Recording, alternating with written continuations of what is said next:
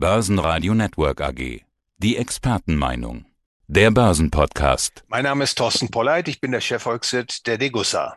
Und auch der Autor des Degussa Marktreport. Und er hat in dieser Woche den Titel Inflationäre Zeiten, schlechte Zeiten auf Gold und Silber setzen. Ich würde jetzt als Fernsehmann titeln, weil wir haben ja die ersten vier Buchstaben IZSZ, inflationäre Zeiten, schlechte Zeiten. Und Sie als Goldexperte müssten dann eigentlich antworten AGUSS, also auf Gold und Silber setzen, also auf das, was eigentlich immer funktioniert hat. Ist das so? Ja, ich habe das natürlich mit Bedacht gewählt. Inflationäre Zeiten, schlechte Zeiten, äh, natürlich auch etwas korrespondiert auf diese bekannte Fernsehserie äh, aber damit ist natürlich auch etwas Wahres ausgesprochen. Inflationäre Zeiten stellen die Menschen vor schwierige Bedingungen. Ich glaube, dass jeder von uns mittlerweile bemerkt, wie die Dinge sich verteuern, wie Dinge auch äh, schwieriger werden und nicht mehr so gut funktionieren. Und all das hat etwas mit Inflation zu tun.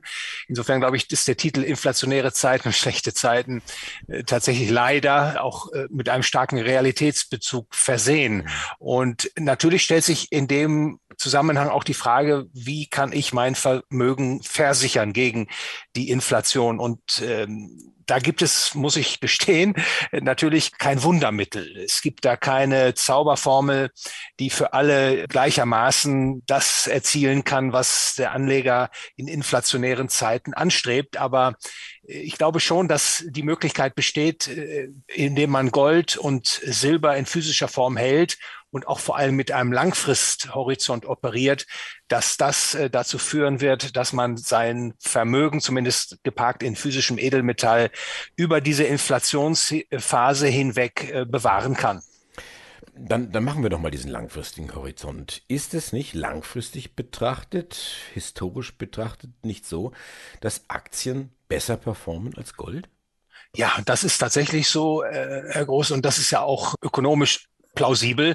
Äh, Aktien sind ja Teile, Anteilsscheine, wenn man so will, am volkswirtschaftlichen Produktivitätsvermögen.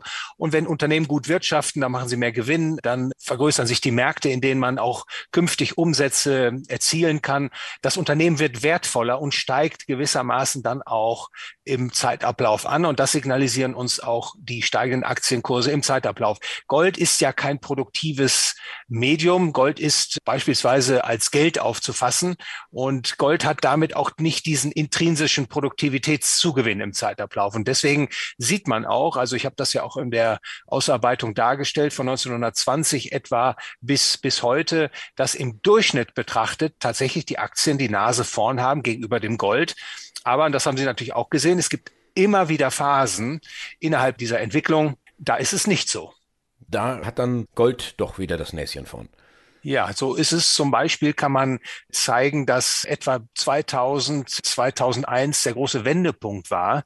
Sie erinnern sich, da war der New Economy Hype auf dem Hochpunkt, dann platzte der Boom und die Aktien gingen in den Keller und das Gold stieg stark an. Also etwa 2011 war man besser beraten, Gold als Aktien zu besitzen. Und das Gleiche äh, zeigte sich auch beispielsweise Anfang der 70er Jahre bis Anfang der 80er Jahre. Da war es auch vorteilhafter, Gold zu halten und nicht auf Aktien zu setzen. Also Sie sehen, auch diese Phasen äh, in diesem langen Zyklus sind sehr ausgedehnt. Also insofern äh, ist man gut beraten, auch immer das Gold im Auge zu behalten. Wenn es da jetzt so eine Art Korrelation gibt, Aktien auf der einen Seite, Gold auf der anderen Seite, ähm, ist dann der Schluss zulässig, dass ich sage, jetzt gucke ich mir mal die Situation heute an und versuche irgendwo zu erahnen, was das für den Goldpreis bedeutet. Mehr Chancen oder mehr Risiken? Ja, Sie wissen, der Blick in die Vergangenheit gibt selten perfekte Informationen über das, was künftig kommt, aber es ist dennoch lehrreich und kann unter Umständen eben hilfreich sein, gute Entscheidungen zu treffen, beziehungsweise große Fehler bei der Kapitalanlage zu vermeiden. Also ich, Sie wissen das, wir haben uns da häufig darüber unterhalten, betrachte viele Variablen, die ja auf den Goldpreis wirken. Ich glaube, derzeit befinden wir uns in einer Situation, wo die Aufwärtspotenziale für das Gold und auch das Silber deutlich höher sind als die möglichen Abwärts Risiken. Also in der Abwägung von Ertrag und Risiko, glaube ich, macht es tatsächlich Sinn, weiter Gold- und Edelmetallpositionen auf- und auszubauen. Also insbesondere in Form von physischem Gold und physischem Silber.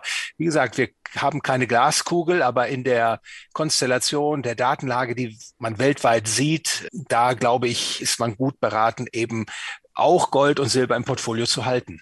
Die Inflation ist gekommen, um zu bleiben. Das ist ihr Credo. Aber wenn ich das jetzt mal wirklich ganz extrem weiterdrehe, wenn sich niemand irgendwann mehr diese hohen Preise, die dann weiter galoppiert sind, leisten kann, was passiert denn dann? Dann müssten sie doch sinken wieder. Ich glaube tatsächlich, dass äh, die Inflation bleiben wird, noch viele Jahre.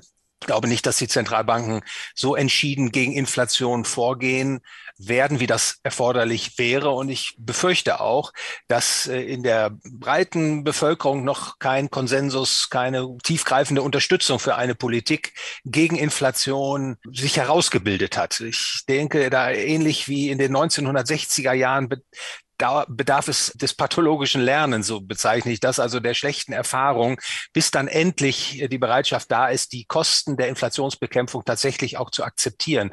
Deshalb befürchte ich, dass die Inflation höher und länger andauern wird.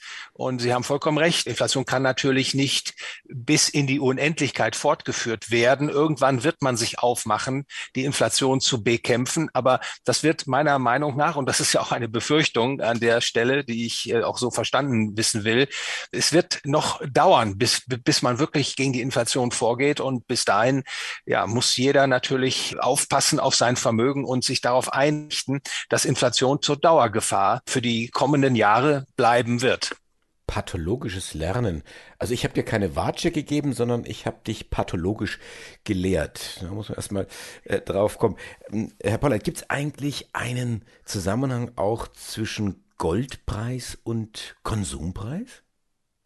Ja, den gibt es, der ist nicht besonders eng, aber wenn Sie zum Beispiel äh, beginnend im Jahr 2000 bis heute sich eine Grafik ansehen, wo Sie beispielsweise die Konsumgüterpreise in den Vereinigten Staaten oder auch im Euroraum aufzeigen und äh, dann in diese Grafik auch den Goldpreis in Dollar oder in Euro abbilden, dann erkennen Sie, dass da ein richtungsmäßiger Gleichlauf ist.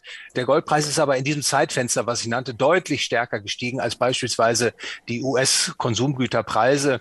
Also die Zahlen dazu sind, der Goldpreisanstieg in diesem Zeitfenster war bei etwa 540 Prozent und die Konsumgüterpreise haben um 74 Prozent zugenommen. Also da kann man sagen, rückblickend in der Phase hat das Gold also nicht nur die Inflation kompensiert, sondern man hat tatsächlich einen Reichtumseffekt erzielen können. Wie gesagt, das ist eine rückblickende Analyse. Das heißt nicht notwendigerweise, dass das auch künftig so sein wird. Meine persönliche Einschätzung ist allerdings, dass sich das auch künftig weiter fortsetzen wird, weil das Gold ist eben, ich bezeichne das gerne als Grundgeld der Menschheit, ein Medium, äh, das immer wieder auch in Inflationsphasen nachgefragt war und die äh, Halter auch bewahrt hat vor größeren Verlusten der Kaufkraft des Vermögens. Lange Rede, kurzer Sinn. Herr Polleit, ist Gold Inflationsschutz? Für langfristig orientierte Anleger, also Anleger mit drei und fünf Jahren Horizont, wäre meine Antwort ja. Und wie sieht es mit einem anderen wichtigen Asset aus, wenn wir in Richtung Schweiz gucken? Der Schweizer Franken, der ist ja auch relativ stabil. Ja, das ist ein Lichtblick, muss man sagen, im aktuellen Währungsgeschehen. Die, die Schweizer haben es äh, geschafft, ihre Währung eben nicht so stark zu inflationieren, wie die Amerikaner oder die Europäer das getan haben. Der Schweizer Franken steht noch relativ gut da.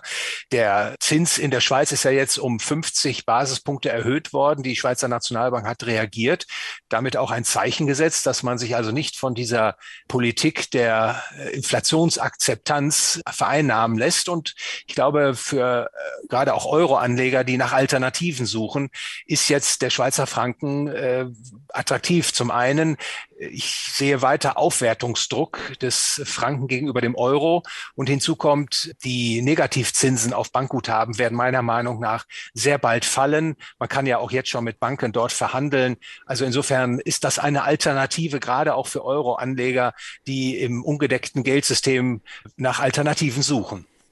Also Sie singen das hohe Lied des Schweizer Franken. Wenn Sie sich den Yen anschauen, das klingt dann aber eher nach Kakophonie. Sie sagen, dem Euro droht ein Yen-Desaster möglicherweise. Ja, das ist ein Aufsatz, äh, den ich jüngst in der Wirtschaftswoche veröffentlicht habe. Den habe ich jetzt nochmal abgedruckt im neuen Report.